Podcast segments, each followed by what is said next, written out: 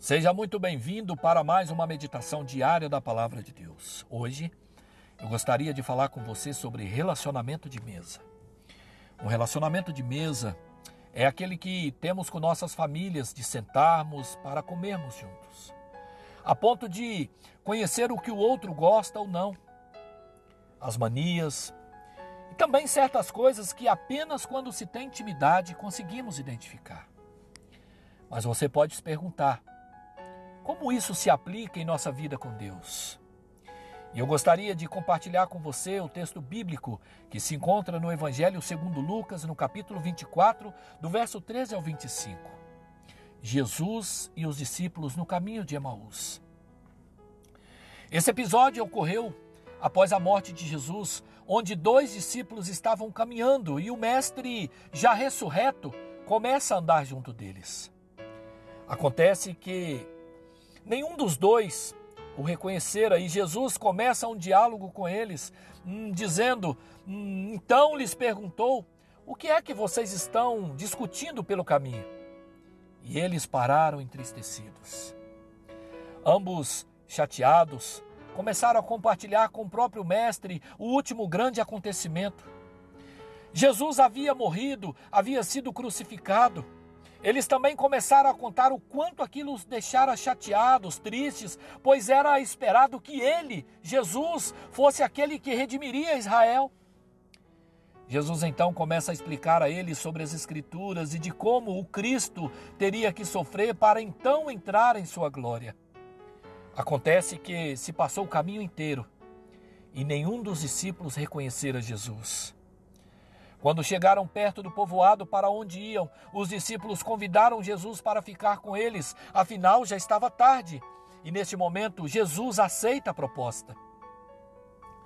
E quando eles se sentaram à mesa, Jesus pegou o pão, deu graças a Deus e repartiu entre eles. No mesmo instante, os olhos dos discípulos se abriram e eles o reconheceram, mas logo Jesus desapareceu. Certo. Mas aí você pergunta: o que essa história toda tem a ver com o relacionamento de mesa? E eu vou te explicar.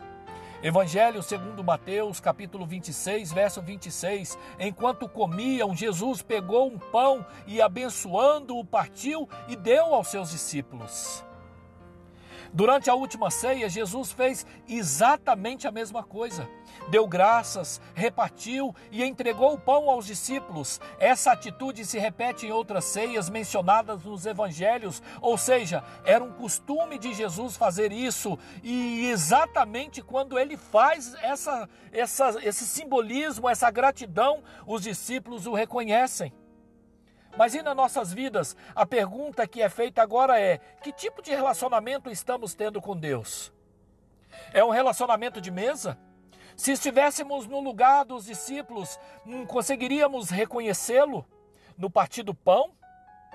Ou é um relacionamento não tão íntimo assim, onde não reconheceríamos nem no caminho, nem no partir do pão, e para isso precisaríamos que ele dissesse categoricamente: Sou eu, Jesus. Você não está vendo? Acredito que seja o momento de refletirmos que tipo de relacionamento nós queremos e estamos tendo com Deus.